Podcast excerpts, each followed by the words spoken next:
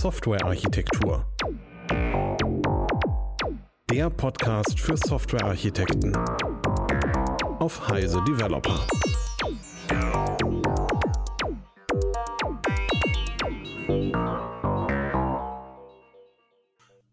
Herzlich willkommen beim Softwarearchitektur Podcast.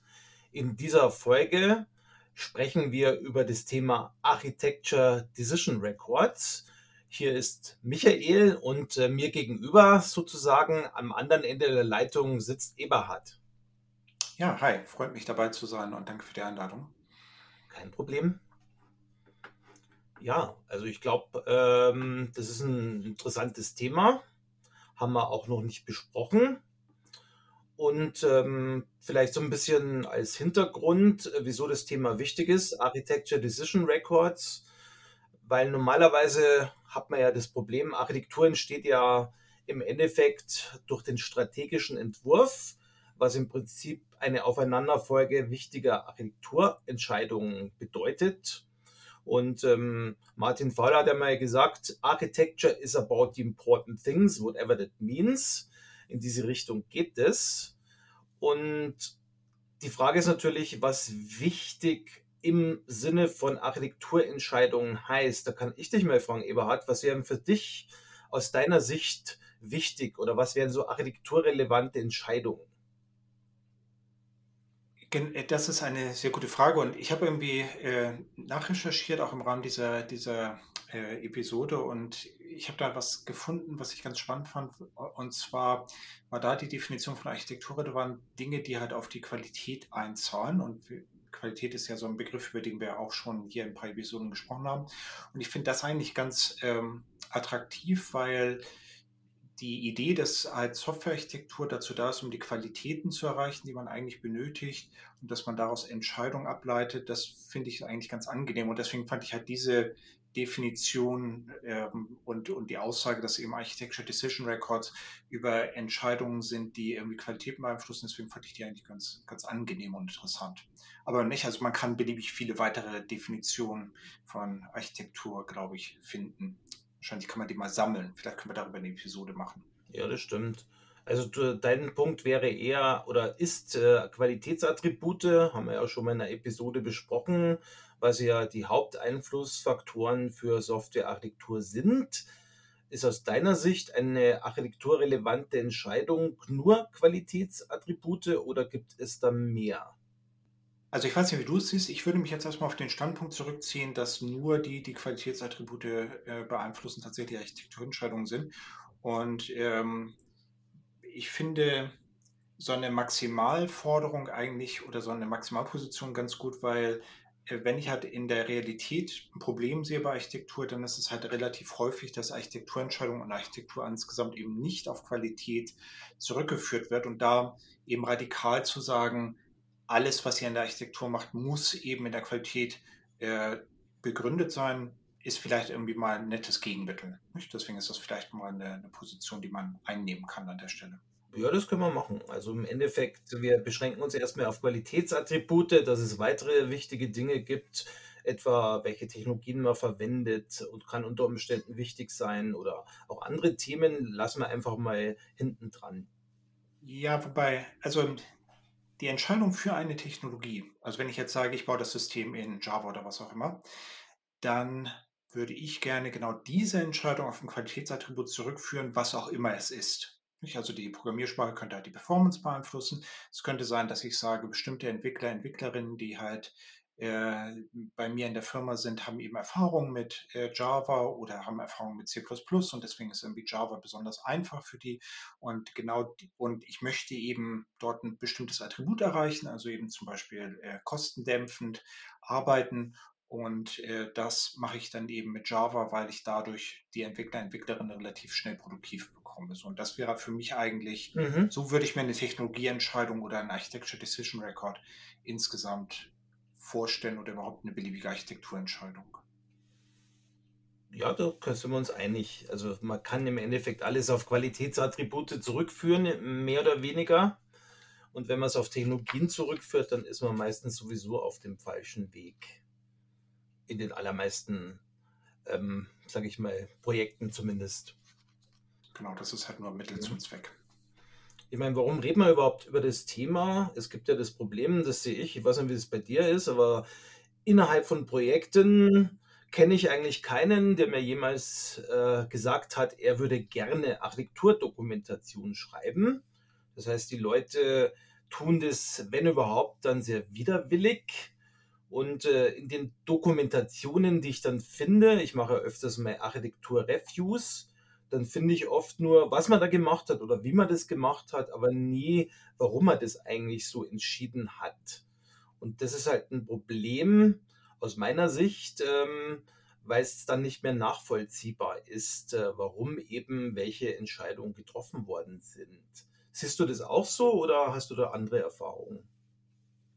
Ich würde dir da im Wesentlichen recht geben.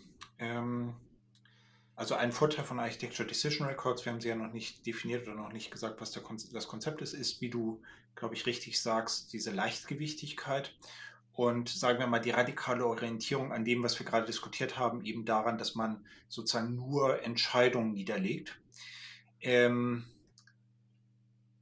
ob Leute tatsächlich ungern eine Dokumentation schreiben, weiß ich gar nicht. Und äh, ich glaube, eine von den Sachen, wo wir auch nochmal einfach eine, eine, eine, Abgrenzung machen müssen, ist halt gegenüber solchen Sachen wie Arc 42, das ist irgendwie auch super populär und eine Frage, die halt irgendwie offensichtlich auf dem Tisch liegt, ist eben, wie verhält sich sowas wie Architecture Decision Records mit so, mit so etwas wie Arc 42, was ja einen deut deutlich mhm. anderen Ansatz hat, wo ich eben ähm, ganz viele sehr unterschiedliche Teile einer Dokumentation habe, die sich um unterschiedliche Dinge kümmern, während Architecture Decision Record eigentlich nur eine Entscheidung umfasst und sozusagen polymorph ist, also sprich eine beliebige Entscheidung umfassen kann. Nicht? Also ich könnte jetzt irgendwie sagen, okay, wir machen halt das Projekt mit Java oder ähm, wir benutzen halt folgende UI-Technologie oder was auch immer.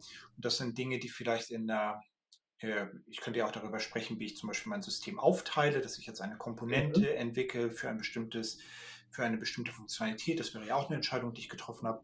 Das sind Sachen, die halt in so einem Arc 42 vielleicht in sehr unterschiedlichen ähm, Kapiteln drin sind. Und hier hätte ich jetzt eben den Architecture Decision Record, in dem ich halt erstmal beliebige Dinge hinschreiben kann. Also nicht, warum habe ich das jetzt ja, so aufgeteilt, genau. das System, oder warum habe ich halt diese Technologie. Ich meine, das ist so ein Thema aus meiner Sicht. Ähm, dass ja Entscheidungen immer in einem gewissen Kontext oder Umfeld erfolgen und dass sich dieses aber ändern kann. Du hast ja vorher das Java-Beispiel gebracht, also dass du ja auf Qualitäten wie meinetwegen Wissen über die Technologie und Plattformunabhängigkeit und so weiter zurückgeführt hast.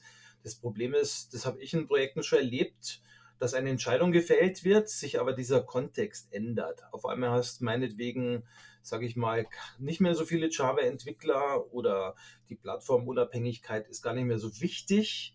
Und das heißt also, in diesen Kontexten, die jetzt neu oder sich verändert zeigen, ähm, würde man eine völlig andere Entscheidung treffen. Und darum fände ich es ganz gut, wenn man sowas dokumentiert, dass man auch diesen Kontext versteht, unter dem diese Entscheidung getroffen worden ist.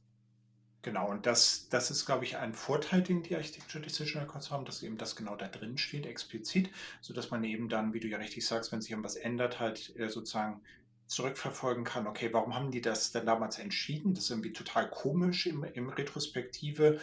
Und dann stellt man dann fest, die haben es halt entschieden, weil der Kontext damals halt irgendwie ein anderer war. Genau. Das andere, was mir da halt einfällt, ist, ist ja so ein bisschen eine Lehre, die wir aus Patterns haben, dass ähm, Pattern nicht vielleicht so eine Lösung ist, äh, sondern eben erst Sinn macht in einem bestimmten Kontext und dann so die Kräfte sich auflösen. Also da steht ja irgendwie nicht drin, dass es, oder so verstehe ich Patterns zumindest nicht, dass man jetzt sagt, das ist die Lösung für genau dieses Problem, sondern man sagt, es gibt halt ein bestimmtes Umfeld, in dem man eine bestimmte Entscheidung treffen kann, eine bestimmte Art und Weise etwas umsetzen kann mit eben einem Pattern. Und das sorgt dann dafür, dass ich einen bestimmten Zielzustand erreiche. Und da fühlte ich mich auch daran erinnert, das ist, glaube ich, eine ähnliche Denkweise, nicht? Dass man halt sagt, es gibt einen Kontext, in dem ein Pattern halt so Sinn macht und eben diese Sachen äh, dann auflöst. Ich weiß nicht, ob das ja, das ist ja auch ganz viel damit gemacht mit Patterns, ob, ob dir das da so ähnlich ja, geht. Wird man auch später merken, wenn wir dann wirklich besprechen, was genau sind jetzt Architecture Decision Records, dass sie durchaus Anleihen von Patterns gemacht haben. Ähm, allerdings sind natürlich Entscheidungen keine Patterns, aber du hast recht, also, also Patterns machen erst Sinn, in dem Umfeld, äh, wo man diese Entscheidung trifft oder wo man das Pattern benutzt. Genau, und hier ist es, also was ich versucht, was ich versucht hatte zu sagen, ist, hier ist eine ähnliche Denkweise, dass man eben sagt, in diesem Umfeld haben wir diese Entscheidung getroffen, genauso wie im Pattern sagt, in diesem Umfeld kann ich Folgendes tun. Nicht? Und das ist, also dieser Fokus auf, auf das Umfeld oder den Kontext, das ist, glaube ich, da so der Punkt. Genau, genau. Ich meine, das Problem, was man ja auch hat, bei gerade so Architekturentscheidungen, wenn du neu in ein Projekt kommst, und das ist ja für mich häufig der Fall, also gerade bei so Reviews, äh, von denen ich schon berichtet habe, dann verstehe ich ja gar nicht, warum die Architektur jetzt so ausschaut, wie sie ausschaut.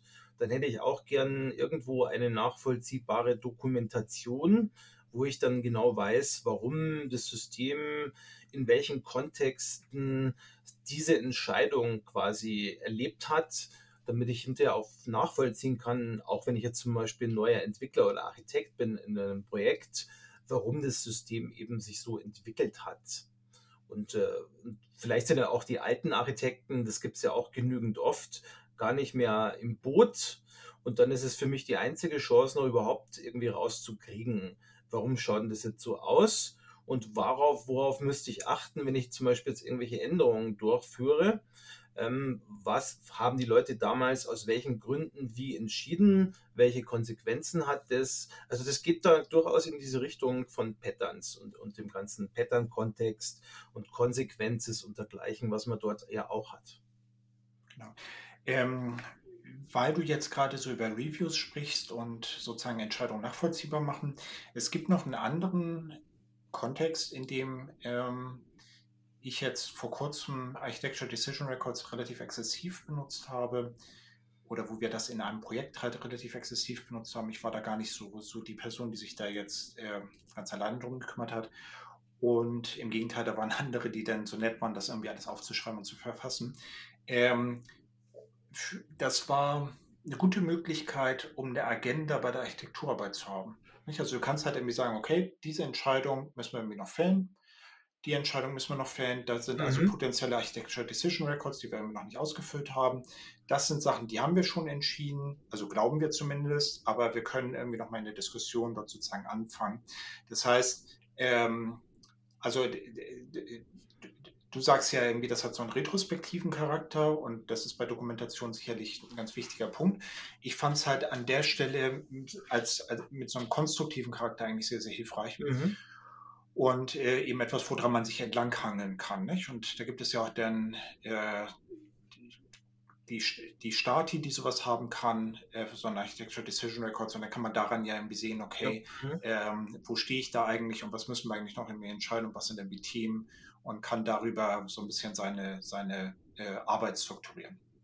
Genau, es wäre dann in dem Sinne, ich mache jetzt einen Vorschlag für eines, für eins dieser Architekturprobleme, die ich habe, zum Beispiel für ein gewisses, für eine gewisse Qualität und schreibe die als, sage ich mal, Entscheidung als äh, Architecture Decision Record auf und dann können die Leute darüber diskutieren und vielleicht auch noch auch Konsequenzen hinzufügen und dergleichen.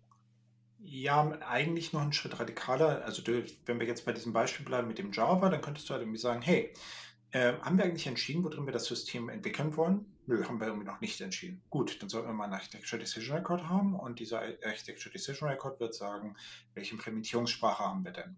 Und mhm. äh, dann, nicht, also weiß ich halt erstmal, okay, das muss ich halt irgendwie nochmal entscheiden.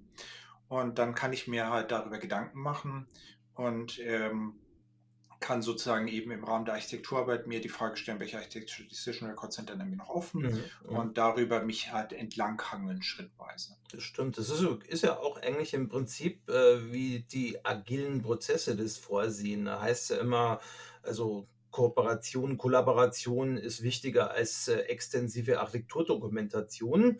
Da steht aber nicht drin, wir brauchen überhaupt keine Dokumentation mehr.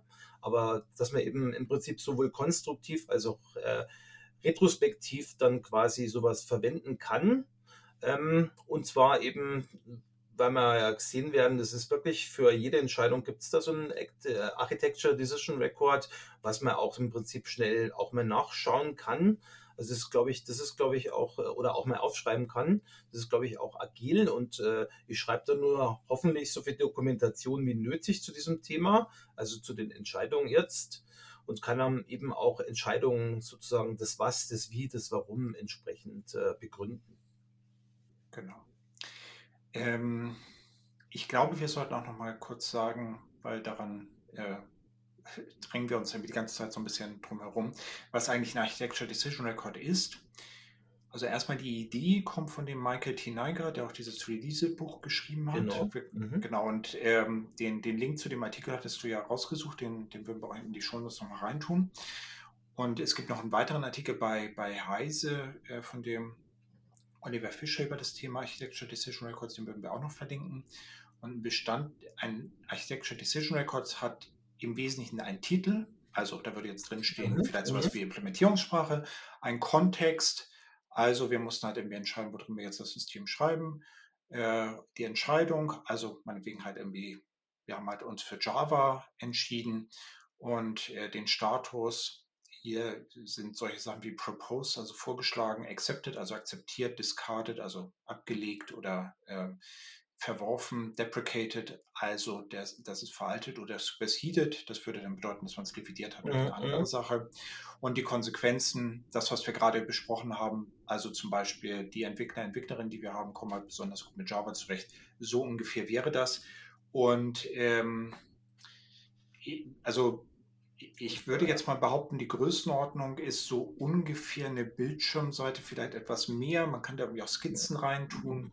Man kann ja auch dazu sagen, also äh, vorgeschlagen ist ja, dass man das Ganze, also vom Michael, dass man das Ganze rein textuell machen soll um, oder eben noch besser als Markdown, dass man diese Act, äh, Architecture Decision Records auch, sage ich mal, sequenziell und monoton nummeriert und dass, dass man die auch nicht mehr löscht. Darum kommt es superseded, äh, das heißt also, oder deprecated, äh, ich habe was drin, was jetzt nicht mehr gilt oder was durch was anderes ersetzt worden ist. Und entsprechend kommen, kann man sich, glaube ich, auch die Status äh, oder die Stati vorstellen, mit vorgeschlagen, akzeptiert, ist veraltet für deprecated oder ersetzt für superseded zum Beispiel. Also wichtig finde ich noch, weil er im Kontext zum Beispiel ähm, beschreibt. Also er möchte oder er sieht da alle Einfluss, Einflussfaktoren drin. Also zum Beispiel auch Technologie, Politik, soziale, sage ich mal, Geschichten oder auch projektspezifische Gründe. Also alles, was im Kontext des Projekts vielleicht wichtig ist. Ähm, zum Beispiel eben, was ist jetzt der Kompetenzstand meines Teams zum Beispiel? Oder auch andere Gründe. Kunde will aber jetzt unbedingt Java. Also da heißt, das heißt, ich habe da überhaupt keine Wahl. Also das sind alles Dinge und deswegen sollte man ja auch diese ähm, Begründung, weswegen man die Entscheidung getroffen hat, ja auch immer damit begründen, was ist denn jetzt das konkrete Requirement, die Quality, die, die ich jetzt adressiere. Ähm, welche, sage ich mal, anderen Alternativen hätte es gegeben? Warum haben wir uns dagegen entschieden? Und wie du vorher gesagt hast, auch was sind jetzt die positiven oder auch die negativen Konsequenzen oder Folgen, die daraus erwachsen, wenn man äh, diese Entscheidung ent entsprechend umsetzt. Äh, genau. Vielleicht noch ein Punkt dazu, den möchte, möchte nur kurz erwähnen, weil ich habe jetzt im Internet immer geguckt, ähm, machen wir auch bei Siemens so, wo wir ähm, ADRs verwenden. Da gibt es auch durchaus die Möglichkeit, noch weitere Felder einzuführen. Zum Beispiel, wer ist der Autor, was war das Datum, Gibt es irgendwelche Entscheidungen, die damit irgendwo in Relation stehen ähm, oder eben entsprechende Anforderungen, die damit, äh, die davon betroffen sind oder was sind die Business Driver und andere Geschichten? Das heißt, wenn man will, kann man das auch beliebig aufblähen. Man sollte wahrscheinlich nur aufpassen, dass man das nicht wirklich total aufbläht, weil dann schreibt es keiner mehr und es liest auch keiner mehr. Genau, also das wäre kontraproduktiv. Ansonsten, ich glaube, das ist auch so eine generelle Regel. Das ist auch etwas, was, glaube ich, bei Akt 42 ganz wichtig ist. Man sollte es halt auf die eigenen Sachen irgendwie anpassen. Und ähm, mhm. also bei Akt 42 wäre es ja das Umgekehrte, dass man vielleicht nicht alle Sachen mhm. ausfüllen möchte. Ähm, ich möchte noch kurz auf einen Punkt eingehen, den du jetzt genannt hast. Also äh, du hast halt gesagt, dass, dass äh, die Originalaussage von der Marketing Neigert ist, dass man es halt in äh, als ASCII-Files oder Markdown hinschreibt. Mhm. Und da könnte man ja jetzt argumentieren, naja, ähm, Technologie, wir könnten es ja auch irgendwie anders hinschreiben. Ich, also nicht in Word-File oder was weiß ich, ich finde zumindest so ein Low-Tech-Ansatz, also da kann man ja auch variieren, man könnte es vielleicht ins, ins Wiki tun oder so. Das ist für mich aber schon etwas, was ähm, ein wichtiger Bestandteil der ganzen Sache ist, weil ich dadurch beispielsweise das ganze Zeug äh, durchsuchen kann. Wenn ich es in der Versionskontrolle habe als Markdown, kann ich es irgendwie auch noch äh, versionieren zusammen mit der Software. Ich kann sehen, wer was geändert hat äh, und habe da eine ganze Menge an Vorteilen, sodass, glaube ich, diese, also ich würde halt so, sozusagen sagen, Architect Architecture Decision Records sind sozusagen nicht ähm, technologieneutral. Da gibt es schon eine relativ klare Technologiepräferenz. Man möchte, es ja. soll eben tatsächlich mit ASCII oder Markdown oder sowas hingeschrieben ja, wenn sein. Wenn du das Ganze in PDF oder Word schreibst, dann tust du halt beim Suchen schwer. Du hast einen genau. relativ hohen Technologieaufwand, dann muss jetzt jeder Word oder irgendwo ein, sag ich mal, Programm benutzen, das PDF erzeugen kann. Und wie schon gesagt, das hast mehrere Nachteile. Und vor allem, es soll ja auch in Source Code, äh, sage ich mal, Verwaltungssystem, zum Beispiel GitHub, und du möchtest ja da auch so Diffs durchführen. Also du kannst ja dann auch versionieren. Und äh, da tust du dann natürlich leichter, wenn es jetzt kein Word zum Beispiel ist, äh, sondern quasi ein ASCII oder ein Markdown-Format. Genau. Wobei, also Wiki fände ich halt noch äh, sozusagen akzeptabel, aber ich glaube, das Optimum wäre tatsächlich, das im, im Git einfach eine Versionskontrolle zu haben. Genau. Ich meine, Wiki sehe ich so ein bisschen problematisch. Also ich weiß nicht, welche Erfahrung du mit Wikis hast, aber gerade in diesem Umfeld, bei so Architektur- oder Projektentscheidungen und Prozessen, dann neigen diese Wikis dazu, immer unübersichtlicher und verworrener zu werden. Ähm, deswegen könnte es auch ein Problem sein, wenn man es wirklich in ein Wiki reinstellt. Ja, genau. Also ich, ich glaube, dass das Optimum halt tatsächlich in der Versionskontrolle ist. Ich wollte halt irgendwie sagen, dass ich mir andere Sachen eventuell noch vorstellen könnte, aber nicht. Also das ist dann halt sozusagen so. Äh, jetzt hast du ja gesagt, du warst in einem Projektumfeld drin, wo man ADS wirklich verwendet hat. So jetzt retrospektiv gesehen, was äh, würdest du sagen, sind jetzt eigentlich die Vorteile von ADS aus deiner Sicht? Also die Vorteile haben wir, glaube ich, schon diskutiert. Nicht? Es ist ein leichtgewichtiger Ansatz. Man kriegt darüber eine äh, Agenda in der Architekturarbeit. Wir haben darüber diskutiert, dass man irgendwie im Nachhinein Sachen noch nachverfolgen kann. Mhm. Und mhm. es ist tatsächlich der Kern von Architektur im Sinne von, ich treffe Entscheidungen, ich mache irgendwelche Trade-offs und ich muss sie halt irgendwie begründen können. Das ist für mich der Kern der Architekturarbeit. Genau. Ähm, es gibt ein paar Sachen, die ähm, also ich glaube, die Angst, die ich habe, die hat sich nicht manifestiert in dem konkreten Kontext. Die Angst, die ich halt ein bisschen habe, ist, ähm, wenn ich sozusagen nur eine sequenzielle lineare Liste von Architekturentscheidungen habe, ähm, bin ich mir nicht sicher, ob das äh, langfristig wirklich gut funktionieren wird. Also will heißen, ich habe da zwar jetzt keine Herausforderung in dem Bereich gesehen. Ich habe im Gegenteil das Gefühl gehabt, das war eine sehr gute Entscheidung, mhm. in diese Richtung zu gehen. Und es hat ein bisschen, also es hat äh, das Akt 42, was hat daneben stand, mehr als ergänzt aus meiner Sicht. Also es war für mich eigentlich sogar hilfreicher. Aber die Herausforderungen, die ich halt da sehe, sind, ähm, wenn ich halt eine lineare Liste habe, dann fehlt da irgendwie so eine übergreifende Struktur. Also nicht, ich habe dann im Prinzip eine Entscheidung, wo halt drin steht, hey, wir haben halt folgende fachliche Komponente gebaut und dann steht halt in der nächsten Entscheidung potenziell und wir schreiben das System irgendwie in Java. Mhm. Und dann steht halt in der nächsten Entscheidung und äh, übrigens, äh, mir fällt jetzt kein gutes Beispiel ein, also wir, wir deployen das Ganze auf Kubernetes. So, dann habe ich halt irgendwie eine Implementierungsfrage, nämlich Java, eine Deployment-Frage, also eher etwas, so, was so klassisch im Betrieb ist, und eine fachliche Aufteilungsfrage irgendwie direkt hintereinander. Und ähm, da fehlt mir ein bisschen, also da bin ich mir halt sozusagen nicht sicher, ob das übersichtlich ist. Also da könnte man jetzt drum herum arbeiten, indem man halt sagt, okay, wir, wir versuchen da eine Struktur drüber zu setzen. Mhm. Und ähm, potenziell sind das, also das sind jetzt drei sehr weitreichende Entscheidungen. Aber potenziell könnte ich mir auch vorstellen, dass man da das Problem hat, dass man sagt, hier ist halt eine wichtige Entscheidung, also eine wirklich fundamentale Entscheidung. Wir schreiben das System in Java. So, dann ist dann die nächste Entscheidung, äh, weiß ich nicht, äh, etwas, was eben deutlich weniger wichtig ist und das ist irgendwie miteinander ja. mhm. vermischt. Und da bin ich mir halt eben nicht sicher, ob das wirklich, wirklich gut ist. Auf der anderen Seite steht dem natürlich gegenüber, dass man die Sachen zum Beispiel Volltext und äh, durchsuchen ja, kann. Vielleicht ein Punkt. Also für mich, also es kommt ja darauf an, machst du das jetzt konstruktiv und wenn du da von einem zum anderen hin und her schwankst, äh, auf verschiedenen, sage ich mal, Ebenen, ist es schwierig. Aber ich finde es oft sinnvoll, wenn ich mir die ADRs dann durchlese, dann sehe ich quasi die Historie. Da gibt es ADR 1, ADR 2 und so weiter. Dann weiß ich, was die jetzt in welcher Reihenfolge gemacht haben. Und wenn es mhm. völlig hin und her schwankt, dann habe ich ja schon mal ein, sage ich mal, das, äh, Gefühl dafür, dass die Architekten oder wer auch immer da beteiligt war, nicht jetzt geordnet vorgegangen sind, sondern sozusagen querbeet versucht haben, Architekturentscheidungen da reinzubringen. Oder sie haben es zufällig so dokumentiert hinterher, dass dann eben ein totaler Wirrwarr entstanden ist. Aber beides ist ja auch eine Aussage. Genau, und ich äh, bin mir jetzt gar nicht sicher, wie wohl strukturiert das in diesem Fall war, aber sei es drum. Ähm, und insbesondere glaube ich halt auch, dass das Problem lösbar ist. Nicht? Also ich könnte jetzt eben die, die Dinger verlinken in einem Dokument, wo ich sie irgendwie nochmal hierarchisch darstelle oder so. Also sprich, das ist jetzt irgendwie nicht so, so ein Killer. Also einmal, ich habe das Problem nicht, ich habe das nicht als Problem wahrgenommen. Ich nehme das als ein potenzielles Problem wahr, was halt passieren könnte. Ich glaube, es ist halt auch lösbar.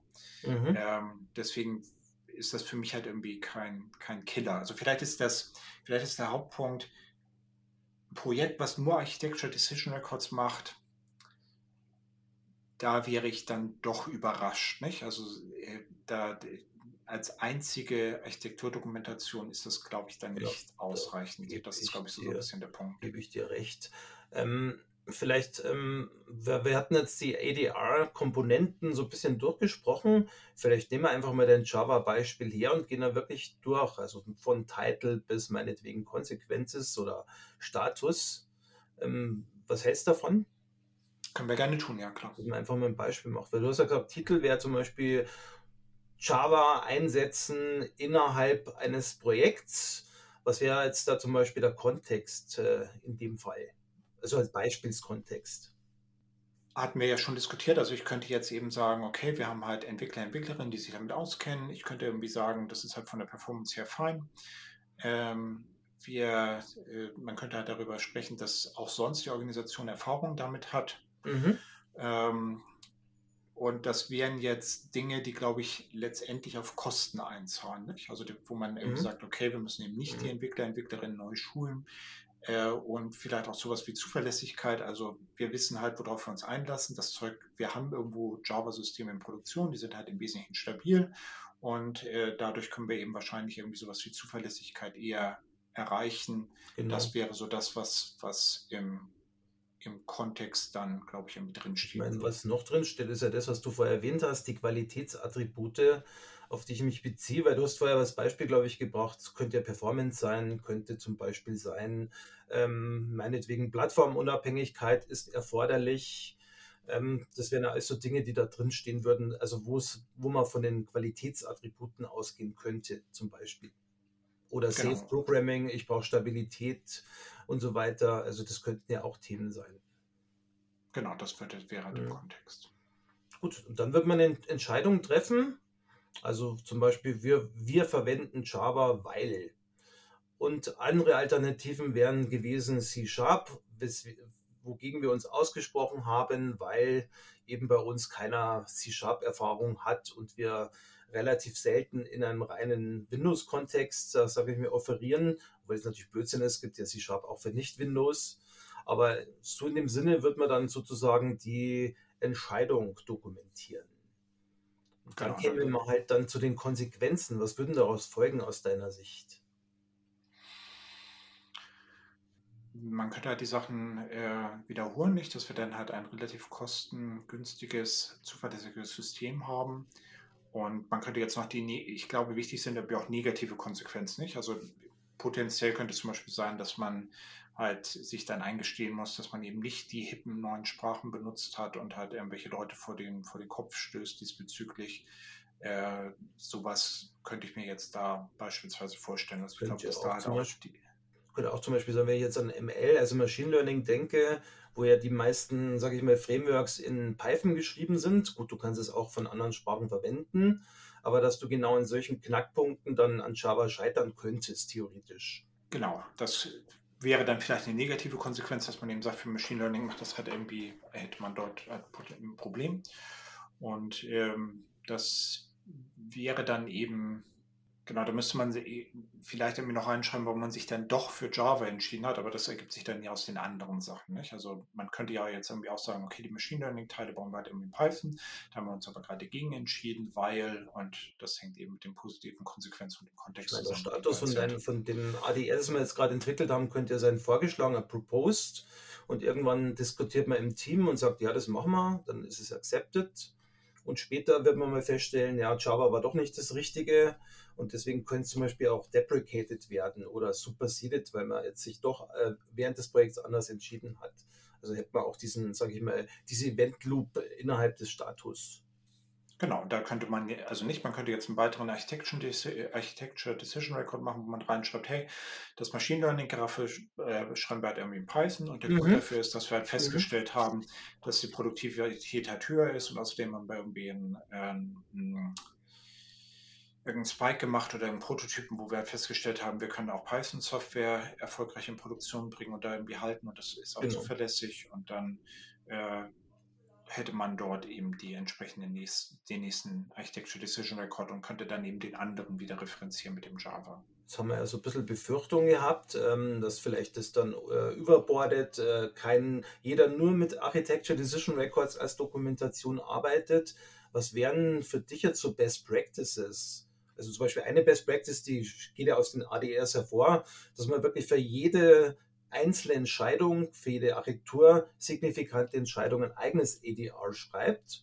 Aber gibt es noch andere Dinge, die man da jetzt irgendwie fordern könnten, damit eben das nicht über Bord geht? Also ich glaube, bei Architektur und auch bei Architekturdokumentation muss jedes Team sich selbst die Karten legen. Und ähm, bestimmte Dinge, also beispielsweise die Aufteilung eines Systems in bauende Kontexte, das ist halt so ein, so ein klassisches Ding, was ich halt irgendwie mal mhm. brauche, glaube ich. Nicht? Also irgendwie so eine grob granulare fachliche Architekturübersicht.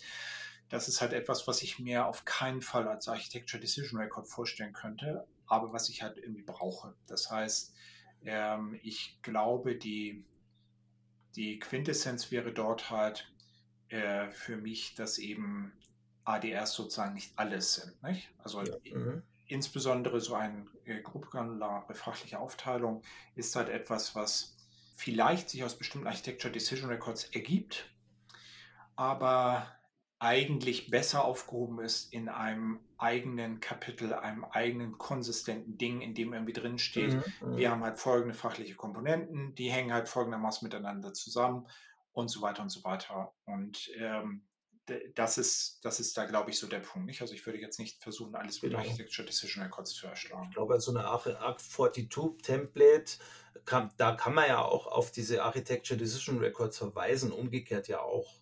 Das heißt also, die müssen nicht lose irgendwo in einem Verzeichnis stehen, sondern man kann ja durchaus Querbezüge machen, damit man halt beide, sage ich mal, Dinge zusammen hat. Also die, die ausführliche Dokumentation und die ADRs auf der anderen Seite.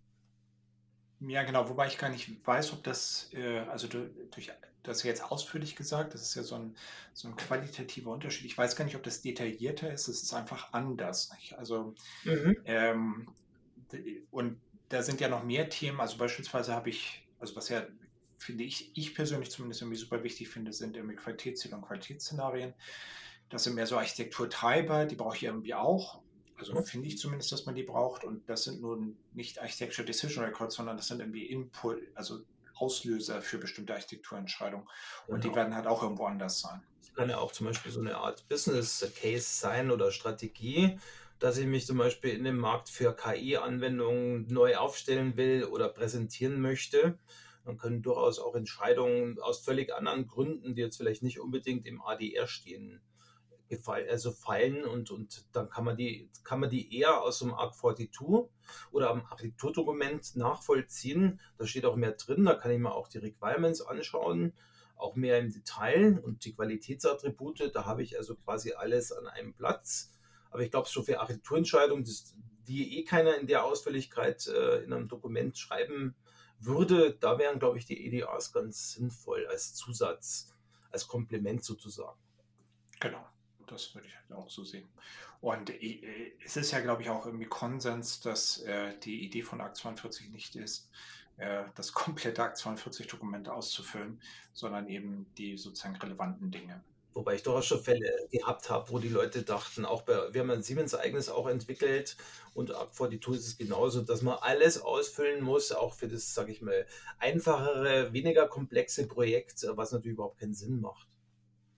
Und deswegen sage ich es ja gerade nicht. Und ähm, ja. also die, wie soll ich sagen, die Geschichte mit dem Customizing ist ja schon also das war ja schon in den 90ern ein Thema, nicht? Wo es ja, dann irgendwie diese genau. Prozesse gab, die irgendwie tausende von Dokumenten vorgeschlagen haben und äh, in Wirklichkeit war es aber eben so, dass man sich begrenzen sollte auf die Sachen, die wirklich sinnvoll sind. Was hältst du eigentlich davon? Weil ich habe jetzt gesehen, das war glaube ich eine YouTube ähm, äh, Präsentation auch über EDRs, wo einer vorgeschlagen hat, also ich kann mich jetzt nicht mehr an die URL erinnern, äh, man soll eben Status Deprecated Superseded kann man vergessen weil man kann es ja auch im GitHub versionieren. Das heißt, man überschreibt einfach das alte EDR und dann kann man es ja eh nachvollziehen. Also das versus eben, ich habe für jede Entscheidung, auch eine geänderte Entscheidung, ein eigenes EDR, ähm, auch wenn ich zum Beispiel Entscheidungen revidiere. Hast du da irgendwo eine Meinung oder ein Bauchgefühl dazu? Ich hätte ein bisschen Angst davor, wenn man äh, die Sachen, wenn man sagt, das steht halt nur in der Versionskontrolle, dass man dann es vergisst, nicht? Also der, der ja.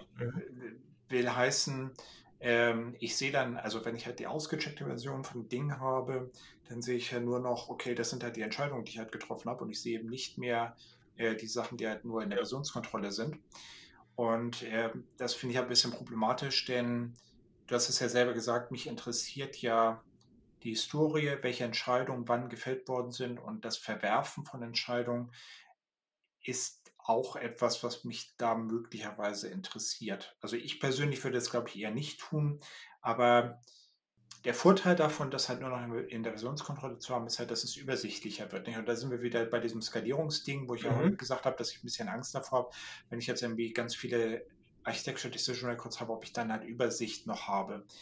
Ähm, will heißen, ich würde halt abwarten, welches Problem man hat. Nicht? Also wenn man irgendwann sagt, wir haben so viele Architecture Decision Records, ich finde mich hier nicht mehr zurecht, kann man vielleicht irgendwelche rauswerfen und halt sagen, die stehen halt nur noch in der Versionskontrolle. Wenn man das Problem nicht hat, sollte man es nicht lösen. Mhm. Immer was für mich wichtig ist, auch in dem Zusammenhang mit EDAs, dass man die auch auf Qualität prüft und dass man auch erstmal sozusagen irgendeinen kleinen Mini-Workshop macht, wo man wirklich mal welche schreibt. Weil wenn du zum Beispiel darauf losgelassen wirst, zum ersten Mal in deinem Leben, dann schauen die vielleicht entweder völlig äh, überfüllt aus oder sie haben einfach zu wenig Informationen. Ich glaube, das ist auch ein wichtiger Punkt, bevor man mit EDAs beginnt, dass man sich vielleicht mal Vorbildprojekte anschaut, äh, wie die das gemacht haben, damit man so ein bisschen Gefühl dafür kriegt, was sinnvoll ist oder was vielleicht nicht sinnvoll ist. Ja, äh, ich würde aber argumentieren, dass halt die Architekturarbeit insbesondere auf dieser Ebene sollte immer kollaborativ sein. Also ich finde es gut, wenn sich jemand hinstellt und sagt, ich schreibe das jetzt immer mal auf, aber ich finde es halt total wichtig, dass man anschließend darüber irgendwie auch ja. redet. Mhm. Und dadurch ist sozusagen dies, das Review äh, inhärent. Und das, dass man darüber reden muss, ist, glaube ich, klar. Also ergibt sich einfach daraus, dass eben Softwareentwicklung im Team gemacht wird. Und man mhm. kann jetzt irgendwie coole Architekturentscheidungen treffen. Aber wenn das Team mal die Architekturentscheidung nicht trifft, war's, also klappt das halt nicht. Ja. Äh, das finde ich auch richtig, weil gut, das macht man nicht immer so. Ich schätze mal, wenn du jetzt ein Subsystem hast, das meinetwegen persistenzbasiert ist mit Datenbanken und allem Möglichen, kann sein, dass diese Entscheidungen eher von denen getroffen werden, die dafür zuständig sind und dass dann nicht alle mitdiskutieren müssen, ähm, während eben andere Entscheidungen von anderen Teams gemacht werden oder globale Entscheidungen wirklich vom globalen Team. Also ich kann mir nicht vorstellen, dass jetzt wirklich jeder immer alle Architektur-ADRs sich angucken muss oder erstellen muss. Nee, aber ich würde halt erwarten, dass die Anzahl der Leute, die da halt da Stakeholder sind und das irgendwie umsetzen müssen, größer als eins ist. Und diese Gruppe mhm. sollte es dann eben diskutieren und eben auch zu einem Ergebnis kommen. Das kann man auch mit dem im agilen Umfeld mit dem Product Owner gut diskutieren, weil es auf einer Ebene ist, wo man, glaube ich, da noch ein bisschen eher, sage ich mal, Entscheidungen äh, motivieren kann, als wenn man jetzt quasi eben ein, ähm, sage ich mal, Architekturtemplate hinschreibt, wo relativ viel Technik und UML-Diagramme sind. Ich glaube, das ist auch so ein Vorteil von ADRs, weil die sind relativ simpel, kann man lesen, muss man nicht immer verstehen, wenn man jetzt irgendein beliebiger Business-Stakeholder ist, aber ich glaube, das ist auch generell für Diskussionen oder Kollaborationen ganz gut geeignet. Also ich bin mir nicht nicht sicher. Ich würde halt, also ich weiß, dass das sozusagen auch wieder so eine radikale Position ist, aber ich bin halt der Meinung, dass, wie soll ich sagen, eigentlich sollten sich Product Owner in meinem Verständnis aus Architekturentscheidungen raushalten. Das heißt, wenn wir über äh, äh, ADRs sprechen, dann ist es halt so, dass wir dort über Qualitätsziele sprechen. Das ist etwas, was Product Owner sehr gut verstehen sollten und worüber wir halt auch mhm. diskutieren sollten. Aber die Entscheidung äh, ist eine technische Entscheidung und ähm, die, also die, man sollte das natürlich dem Product Owner mhm. erklären, aber und nicht, also insbesondere eben die, die Frage beantworten können, wie sozusagen Ziele dann äh, damit er, erreicht werden. Aber ähm, ich finde es, also für mich ist halt immer der Punkt, die, die, der Vergleich, der mir halt einfällt, Metaphern sind halt immer doof, aber nicht der Vergleich, der mir halt irgendwie einfällt, mhm. ist, ich gehe zu einem Fahrradmechaniker, ich bringe mein Fahrrad zum Fahrradmechaniker und sage heil machen. Daraufhin erwarte ich, dass mir dieser Fahrradmechaniker irgendwie das Ding heil macht und mir anschließend eine Rechnung präsentiert und mir irgendwie nochmal vorher irgendwie sagt, okay, das kostet halt so und so viel Euro. Und die Details will ich eigentlich gar nicht verstehen, denn ähm, ich bin dafür irgendwie nicht qualifiziert. Und das erwarte ich eigentlich auch von einem Product Owner. Nicht? Also das heißt, ähm, der, der Product Owner würde sozusagen das Fahrrad irgendwie zu den Entwicklern bringen und würde sagen, heil machen, daraufhin sagen, der Entwickler kostet halt so und so viel und das machen wir halt irgendwie. Und ähm, da ist so ein begrenztes Mitspracherecht. Ja. Allerdings muss ich dazu sagen, also deswegen ist die Metapher vielleicht auch gut, ich hatte halt einen Fahrradhändler in Berlin, den ich ja besonders super fand. Den gibt es da nicht mehr, der ist nach Freiburg umgezogen, Stahl und Wolle heißt, hieß der Laden. Und der hat mir halt jedes Mal, wenn ich halt mein Fahrrad hingebracht habe, erzählt, das habe ich geändert, guck mal hier, das war kaputt, das hat so und so viel Euro gekostet. Und mhm. das sorgt natürlich irgendwie für Vertrauen. Aber ich hätte halt an keiner Stelle ihm gesagt, ähm, das war aber eine blöde Idee oder mach ja, das doch ja. bitte so, weil das ist ja genau den Service, den ich kaufe, nicht? Also das heißt, das Erklären finde ich super, aber den, der Einfluss ist ja, glaube ich, irgendwie begrenzt. Und die Frage, ob ein Team Architecture Decision Records macht oder nicht, bin ich mir nicht sicher, ob das etwas ist, was ein Product Owner entscheiden ich hatte sollte. Jetzt aber Fälle, wo das dann durchaus der Fall sein muss. Zum Beispiel, wenn du jetzt äh, Logistikanwendungen und die haben eben unter anderem Kunden große deutsche Telekommunikationsanbieter und die sagen dir schon, wie das technisch zu realisieren ist teilweise. Also die wollen dann bei solchen Entscheidungen schon mitdiskutieren. Du kannst natürlich sagen, das sind jetzt dann Anforderungen, die sehe ich einfach als Qualitätsattribute oder als Anforderungen.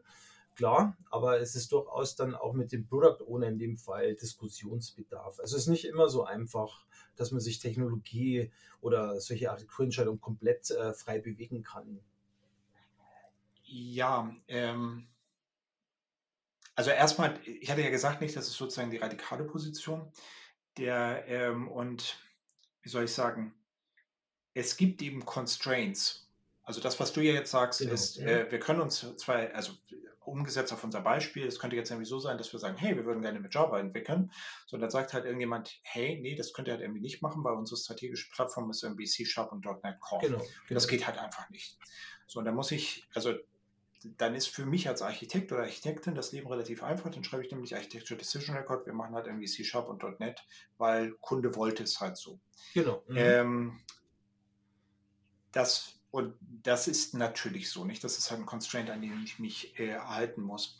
Was ich hier meine, ist, ähm, ich finde es schwierig aus mehreren Gründen, wenn diese, wenn der Product Owner die fachliche Ebene sozusagen verlässt und halt anfängt, ähm, sozusagen mit Architekten oder Architektinnen über Technologie zu diskutieren.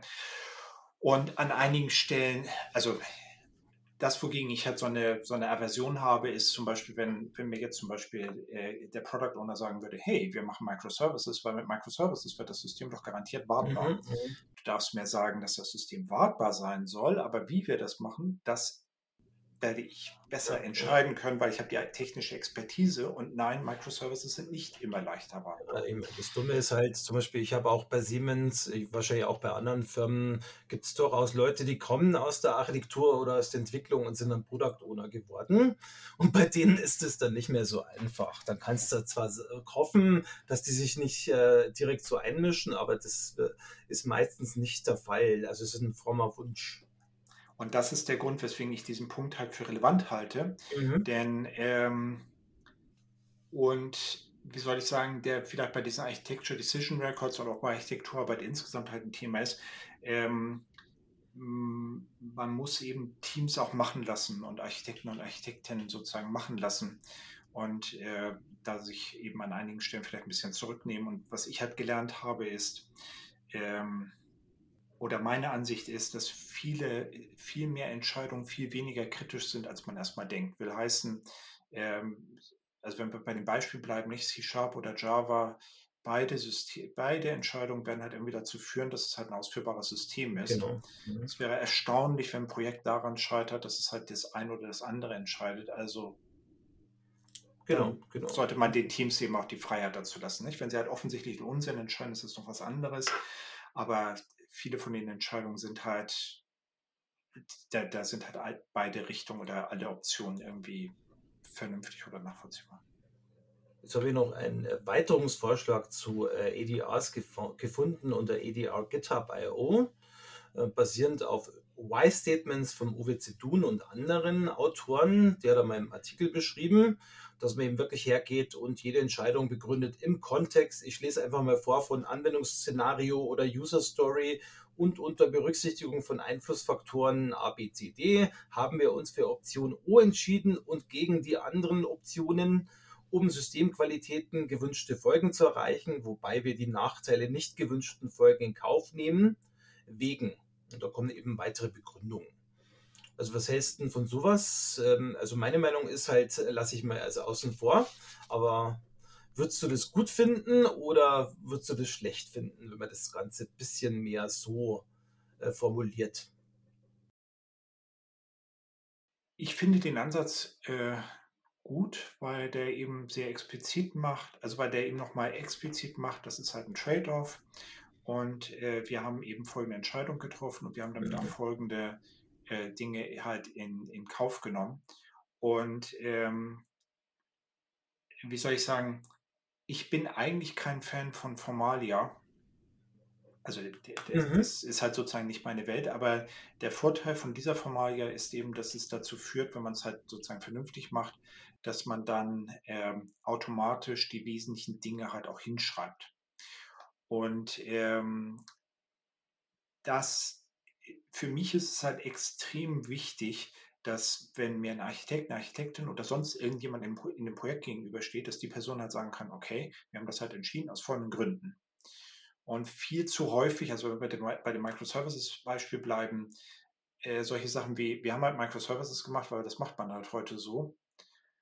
Ähm, das finde ich halt sehr unbefriedigend, nicht? Also äh, da muss irgendwie was anderes drinstehen. Wir wollen halt irgendwie, weiß nicht, getrenntes Deployment haben und das getrennte Deployment wollen wir halt haben, weil wir äh, dadurch halt glauben, dass wir schneller deployen können, weil es kleinere Sachen sind, die wir unabhängig voneinander deployen können. Mhm. Nicht? Und dann gibt es halt irgendwie eine Begründung und dann steht da irgendwie auch idealerweise drin und uns ist irgendwie klar, dass wir halt dadurch vielleicht so dass wir Kubernetes einführen müssen und dass das halt irgendwie aufwendig ist, aber damit mhm. leben wir halt. So, und das genau. finde ich halt viel, das ist halt das, was ich eigentlich möchte. Und ähm, was in zu vielen Situationen eben doch nicht passiert. Und da kann man jetzt irgendwie sagen, naja, also das, ja, also das ist etwas, was ich wirklich, wirklich wichtig finde. Also wo ich jetzt irgendwie nicht mal drüber gehen würde und sagen würde, ja, wenn ihr das halt nicht so genau wisst, ist halt auch fein. Mhm. Nee, ich glaube, das ist halt wirklich, wirklich wichtig. Genau, und ich finde es auch nicht formal, weil das im Prinzip ja doch noch äh, umgangssprachlich ist, sage ich mal, und ähm, dir zumindest, sage ich mal, so eine Art Schema gibt, äh, was ich da alles dann drin sozusagen schreiben müsste oder äh, aggregieren müsste an Wissen und Informationen. Ja, aber man kann es halt auch torpedieren, nicht? Also mir fallen halt da diese User Stories ein, wo man ja auch sagt, als ein was auch immer möchte ich halt Folgendes tun, um das und das zu erreichen. Mhm. Und ähm, die kann man halt irgendwie ja auch sehr schnell sehr absurd bekommen. Ja, genau. Und, und also will heißen, man nur die Formalie alleine reicht eben nicht. Die reicht nicht, genau. Darum sage ich ja, also man muss auch gewissermaßen ein Gefühl dafür haben, äh, als Architekt oder Entwickler, was man da wirklich wie formuliert an der Stelle. Jetzt zum Thema EDRs, das kann man ja wirklich, ähm, das wird ja noch hinzufügen, man muss das jetzt nicht immer alles händisch machen. Es gibt auch Werkzeuge, also die gibt es in Shell-Scripts unter Unix, die gibt es unter PowerShell, also unter Windows oder in verschiedensten Programmiersprachen, Java, C Sharp und so weiter. Ähm, immer relativ einheitlich aufgebaut, weil es einer mal vorgegeben hatte als Unix Shell Scripts, ähm, wo man halt wirklich dann ADR init, also so ähnlich wie bei Git, äh, und ADR New und so weiter, dann äh, sag ich mal, erzeugt er dir dann halt ein Markup-Dokument, ein Template, in das du dann quasi diese Dinge auch einfügen kannst. Finde ich jetzt nicht schlecht. Ähm, du kannst auch dann die, das Verzeichnis dann fest eingeben, wo er das hinlegen soll. Also ich finde sowas halt zumindest nützlich, auch wenn es jetzt zum Beispiel wahrscheinlich kein großes Problem ist, wenn ich mit dem Markdown-Editor das selber irgendwo schreibe und, und dann äh, hinterlege. Ja, aber es ist halt so, wie soll ich sagen, es ist, ähm, es gibt ja diese, ich fühle mich sowieso erinnert an, an den Pragmatic Programmer, nicht? Und das Buch sagt irgendwie auf der einen Seite, du solltest halt alles automatisieren, das macht irgendwie dieses Werkzeug. Und das andere, was der Pragmatic Programmer sagt, ist, äh, du sollst ja irgendwie alles versionieren und das ist irgendwie genau das, was ich mit Markdown und einem Architecture Decision Record machen kann. Und äh, von daher finde ich, passt das halt sehr gut da rein. Ja, und du kannst auch oder sollst jedes Jahr eine neue Sprache lernen. Ähm, und es gibt halt diese, sage ich mal, Tools in verschiedensten Programmiersprachen. Also ist zwar jetzt Blödsinn, aber sage ich mal, du kannst halt dann selber auch dran Hand anlegen und äh, die entsprechend auch für deine Bedürfnisse anpassen, neue, sage ich mal, Untergliederungen einbauen und dergleichen. Ich glaube, das ist ganz gut, wenn man da mal drauf schaut. Also verlinkt man auch in den Shownotes, äh, wo man diese äh, Werkzeuge dann auch finden kann. Genau. Äh, für mich nur ein wichtiger Punkt ist so ein bisschen, wenn wir zum Schluss kommen wollen, also ich finde, dass diese EDAs ja nicht nur für Architekturentscheidungen passen, sondern ich kann ja auch andere Entscheidungen haben. Meinetwegen, ich baue ein Haus oder ich mache irgendwas anderes, ich baue Elektronik, irgendeine Schaltung. Also ich finde es auch dort äh, gar nicht mehr so schlecht, wenn man so ein bisschen in Richtung EDAs zumindest denkt, wenn nicht sogar die dann benutzt, um eben auch dort die Entscheidungen zu hinterlegen. Also ich finde, es muss jetzt nicht unbedingt auf Qualitätsattribute und Architekturentscheidungen ähm, beschränkt sein, sondern man kann es durchaus für andere Zwecke nehmen, sofern eben bei jedem Projekt, also wenn ich ein Mini-Projekt habe äh, aus 2000 Zeilen Code, dann brauche ich vielleicht auch keine EDRs, äh, wenn ich das selber entwickle. Ähm, und im größeren, komplexen Projekt, egal welche Disziplinen, dann brauche ich halt dann auch wirklich so einen Mechanismus. Ja, also ich, ich bin halt, ich bin mir da nicht ganz so sicher. Also wir haben halt dieser stark kollaborative Charakter und dass wir halt irgendwie größere Teams haben, in denen man halt Entscheidungen treffen und, äh, und, äh, und kommunizieren muss, das ist ja schon etwas, was eher so für Softwareentwicklung eine Rolle spielt. Ähm, und was eben, glaube ich, zur Motivation von diesen Tools führt. Ähm, und ich frage mich halt, ähm, wenn die sozusagen für andere Bereiche auch so nützlich sind, dann äh, müssten sie dort auch sozusagen entstanden sein. Nicht? Also Patterns beispielsweise kommen ja eigentlich irgendwie aus der Hausarchitektur äh, und die haben wir sozusagen geklaut. Und vielleicht ist es so, dass jetzt Architecture Decision Records das sind, was, was sozusagen Softwareentwicklung zurückgeben kann. Mhm, mhm. Aber ähm, das sind glaube ich, schon Werkzeuge, die halt spezifisch vielleicht für unsere Belange sind. Okay, habe ich jetzt zwar eine andere Meinung, also ich sehe das ein bisschen anders, aber du hast recht. Also zumindest wüsste ich es nicht. Vielleicht gibt es ja auch, sage ich mal, Anwendungsbeispiele in anderen Disziplinen als Software Engineering. Ja, ja. also ich habe überhaupt kein Problem damit, wenn man es halt benutzt, wenn es halt irgendwelche Probleme löst. Ähm, mir fehlt da ein bisschen die Fantasie, das ist, glaube ich, so der okay. Punkt. So, so ähnlich gibt es aber schon für Autoren, die jetzt zum Beispiel Romane schreiben oder Bühnenstücke oder sowas.